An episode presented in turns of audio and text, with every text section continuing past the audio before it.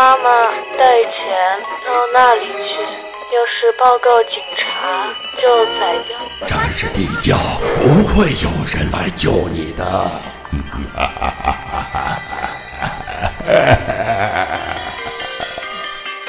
江户川乱步惊悚小说《吸血鬼》诚意奉献。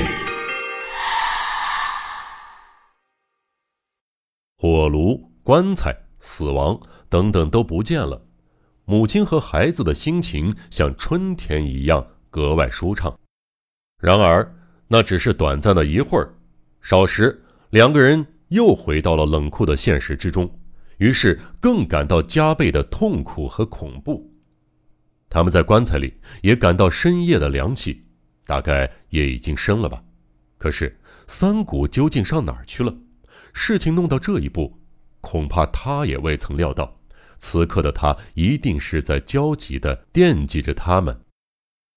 这时，有什么东西哗啦哗啦落下来的声音，接着是咣当一声金属撞击的声音，隐约还能听到人的唱歌声。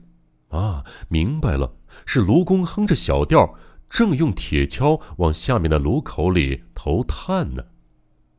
最后的时刻来临了，凝神一听，好像听到呼呼的火焰声。妈妈，怎么回事？什么声音啊？孩子松开母亲，战战兢兢地问。当然，说话的声音很小，隔着一层棺材和一层铁门，外边是不会听到的。猫，要乖，马上就要上天堂了。现在，神要来接我们了。文子嘴上那么说，心里却像要碎了一样。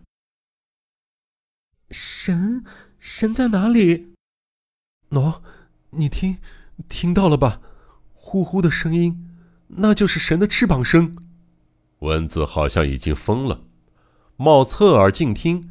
可能他也听到了火焰声，他猛地搂住妈妈，小脸蛋儿紧紧地贴着蚊子的身体。妈妈，我怕，我们快点逃吧。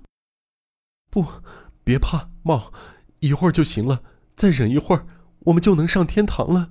好孩子，乖。火焰声越来越大，棺材里的温度也随之越来越高，一会儿就要烧到棺材板了。不一会儿，棺材里已经是热的受不了了，火烧到棺底了吧？随着棺材板哔哔啵啵的燃烧声，红彤彤的火光像闪电一样从盖板的缝隙透进棺材里。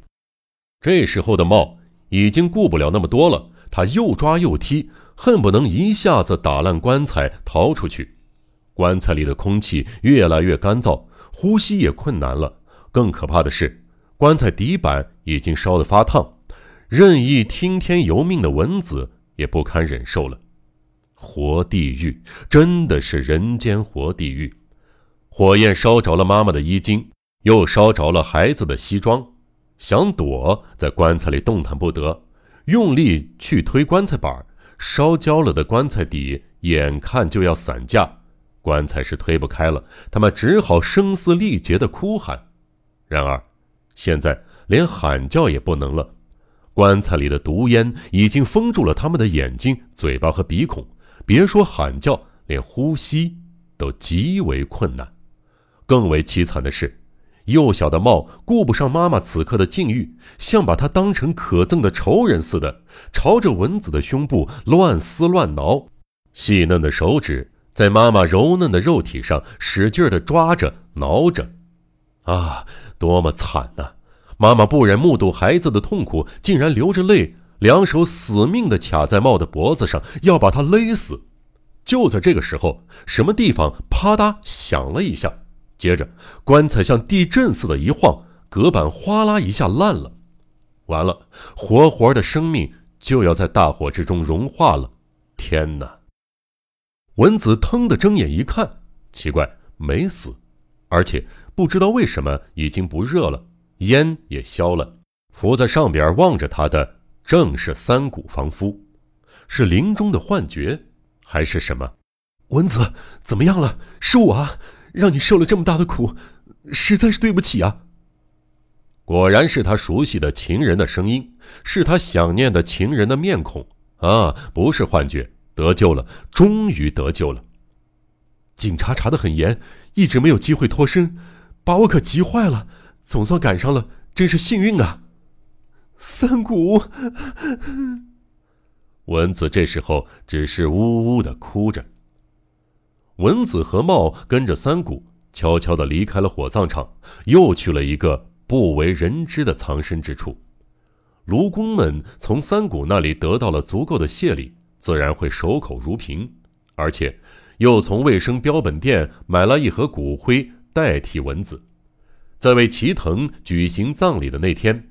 小五郎辞别了病床，开始了紧张的工作。他经常化妆成各种各样的人物，频频外出。葬礼的第三天，横川警部访问了小五郎的公寓。病好点了吗？不要紧吧？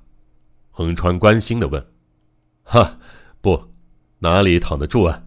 事情是越来越有趣了。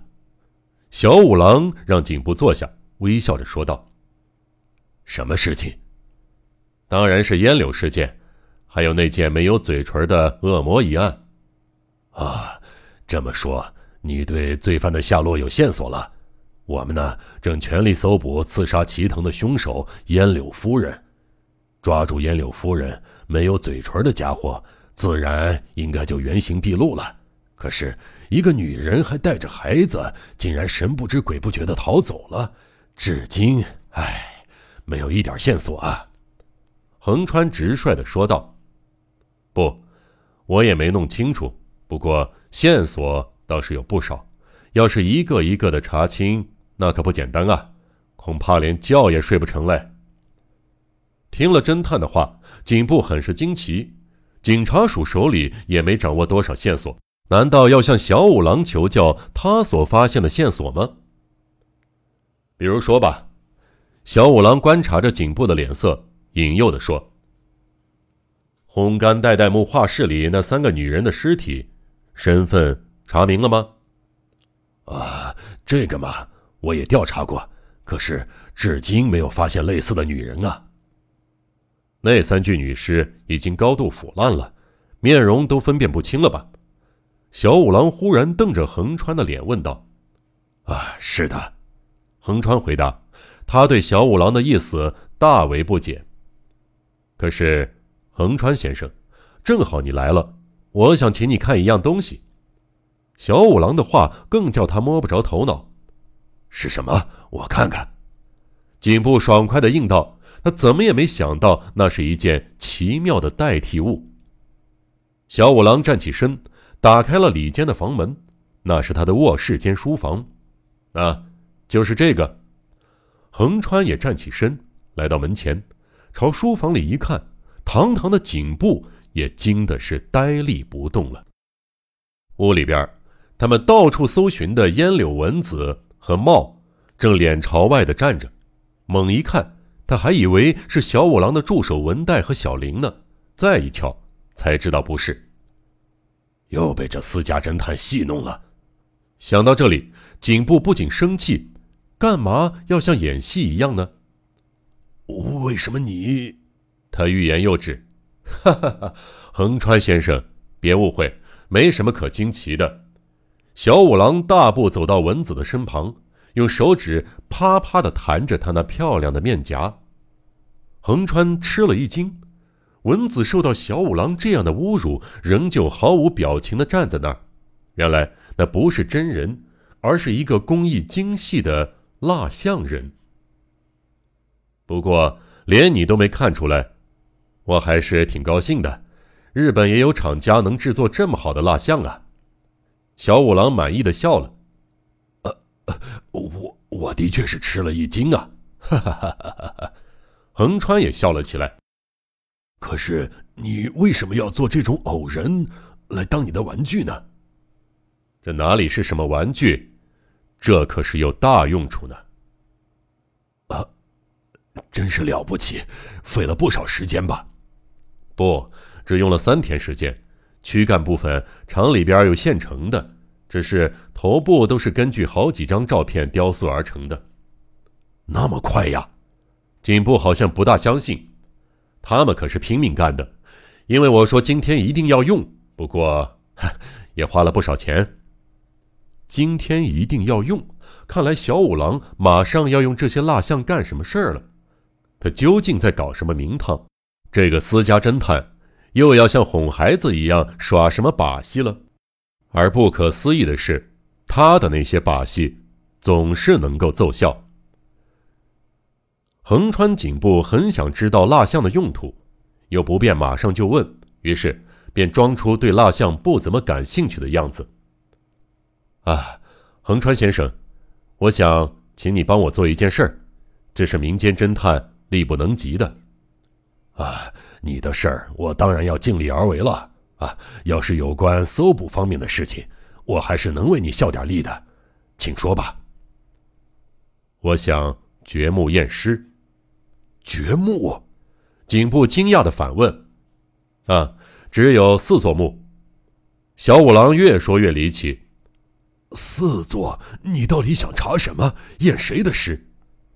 第一个是在岩原温泉跳水自杀的冈田道彦。啊，冈田的尸体埋在岩原妙云寺墓地，可以验查，不过恐怕已经不能保持原形了。可是，哪怕只有骨头架也好，牙齿还会有的吧？警部终于明白了小五郎的想法。啊，呃，是吗？你是想把那尸体的牙印儿和小林从牙医那儿拿来的冈田生前的牙印比较一下，是吗？是啊，为了慎重起见，有必要核对一下，不然啊，总感到不放心。不看到那两个牙印相同，就不能确信冈田和没有嘴唇的人不是同一个人。好啊，这绝不是无谓的事儿，掘墓手续我来办。你你刚才说有四座墓。除了冈田，呃，还有谁的呀？与其说是验查尸体，不如说是……哼。小五郎苦笑了一下，想确认一下墓里是否真的有尸体，就是说埋葬的棺材里可能是空的。什么？你是说尸体被盗了？墓在哪儿？谁的尸体啊？是谁的还不清楚，我是瞎猜的，掘开来看吧。既然是瞎猜的，又不知道是哪座墓，那可怎么掘呀？啊，这个我知道。现在东京附近一带很少实行土葬，因此查找起来并不麻烦。这么说，墓已经找到了，是谁的墓啊？是那三个姑娘的墓，就是在画室里边，在石膏中那三个姑娘的棺材。棺材不是早就火葬了吗？哼。这个我也知道，我要掘的是火葬前的另一个墓。什么？那些姑娘被埋葬了两次啊？对对对，以前没发现这一点儿，怪我疏忽了。就是说，画室里的尸体不是被杀死的，而是从某个墓地里偷来的已经死了的女尸啊，用那些女尸雕塑成石膏像的，呃对吧？横川对小五郎说道：“啊，是的，我们推测事物。”必须由表及里，去伪存真，因为一些狡猾的罪犯往往会耍一些迷惑人的手腕。没有嘴唇的家伙，表面上看起来是一个以杀人为乐的精神异常者，他的行为只能使人这么认为。也许这正是罪犯演的戏。我认为，事实是恰恰相反，罪犯根本不是什么杀人淫乐者，也不是什么精神病患者。这次事件表面上看，已经有好几个人被杀死，而实际上，罪犯几乎还没真的杀过人。小五郎的话越来越令人费解。